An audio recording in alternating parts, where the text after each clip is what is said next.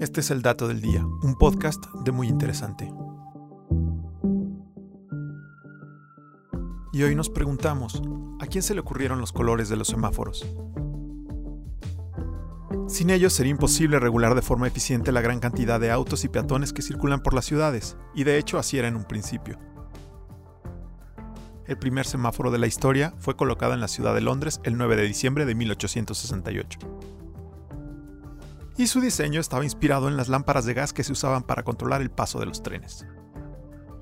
Estas utilizaban los colores verde, cuyo significado es avance o continúe, y rojo, para expresar alto, ya que estos tonos son visibles incluso en la oscuridad. Pero usar gas resultó no ser tan buena idea, pues tras solo dos meses de funcionamiento, este primer semáforo explotó y causó la muerte de su operador. Más tarde, en 1912, el policía estadounidense Lester Wire tuvo la ocurrencia de utilizar luces automáticas con este mismo fin, también empleando los colores verde y rojo. Ese semáforo fue instalado en la ciudad de San Francisco y podía ser accionado o desactivado a propósito por la policía en caso de emergencia.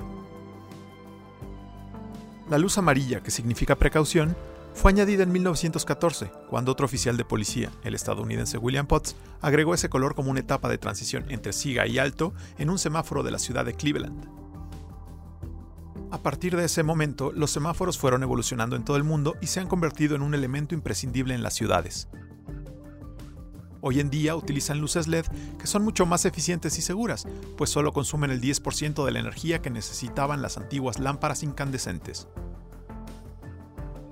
Sin duda los semáforos han evitado muchos accidentes viales, logrando equiparar los derechos y seguridad de los peatones y los automovilistas.